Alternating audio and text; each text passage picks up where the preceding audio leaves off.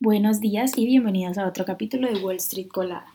Hoy jueves 19 de enero los futuros del Dow Jones bajaron un 0.8, los futuros del S&P 500 bajaron un 0.9 y los futuros del Nasdaq bajaron también un 0.9%, mientras que los futuros del petróleo estadounidense bajaron un 0.8 hasta los 80 dólares el barril, mientras que los futuros del Bitcoin bajaron un 0.23%. En el calendario económico de hoy, a las 8 y 30 am van a ser publicadas las solicitudes de desempleo y a las 9 am Lel Brainerd eh, va a presentar un discurso, ella es la vicepresidenta de la Fed. En las noticias de hoy, bueno, Estados Unidos alcanzará hoy su límite de deuda legal de 31.4 mil trillones, lo que provocará una serie de medidas extraordinarias para evitar el incumplimiento de pago de la deuda pública. Buscando conservar el capital a nivel federal, el Departamento del Tesoro va a comenzar a retener inversiones de los fondos de jubilación para algunos empleados del gobierno, mientras que otras medidas van a tardar unas semanas o meses en entrar en vigor. Por otra parte, las ventas minoristas disminuyeron 1.1% en diciembre, una caída más pronunciada de lo que estaba previsto. Además, según las estadísticas publicadas hace poco por la Federación Nacional de Minoristas, las ventas minoristas durante la temporada navideña también se quedaron por debajo de lo que se esperaba. Amazon, que cotiza con el ticker AMZN, no solo está recortando sus puestos laborales, laborales, estos días, sino que también la compañía anunció que va a cerrar su programa de donaciones benéficas Amazon Smile. Eh, esto va a ser el próximo mes, como parte de un plan más amplio para reducir los costos de la compañía. Hertz, que cotiza con el ticker HTZ, se ha convertido en uno de los principales actores que impulsan la, extensión del uso de vehículos eléctricos. La compañía anunció que va a ampliar una asociación con Denver que le va a permitir agregar alrededor de 5.000 vehículos eléctricos a su flota en la ciudad, en donde además va a instalar estaciones de carga eh, cerca del aeropuerto y alrededor de Denver, con énfasis en las comunidades eh, más desatendidas de, pues, de este sector.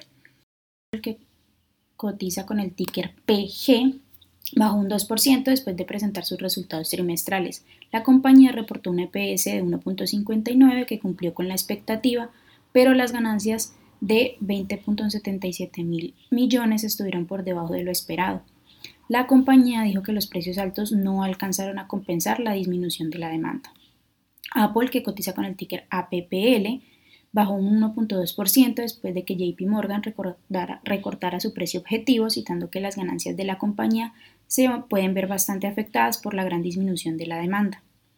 Roblox, que cotiza con el ticker RBLX, bajó un 6.7% después de que Morgan Stanley rebajara su calificación, citando que el potencial alcista es bastante limitado tras el reciente rendimiento superior de las acciones. Además, recordemos que Roblox hace poco dio sus números de ventas de diciembre que fueron también bastante positivos. En las acciones que tenemos hoy con una predicción bullish están Source Therapeutics que cotiza con el ticker XROTX y ha subido un 77.56%, también MSITA que cotiza con el ticker AMST y ha subido más de un 60.78%, y además Genius GR, que cotiza con el ticker GNS y ha subido un 21.71%. En las acciones que tenemos con una predicción bearish están Olink Holdings, que cotiza con el ticker OLK y ha bajado un 14.77%. También OnTrack, que cotiza con el ticker OTRK y ha bajado un 14.55%. Y por último, Acoustic Technologies, que cotiza con el ticker ATS y ha bajado más de un 14.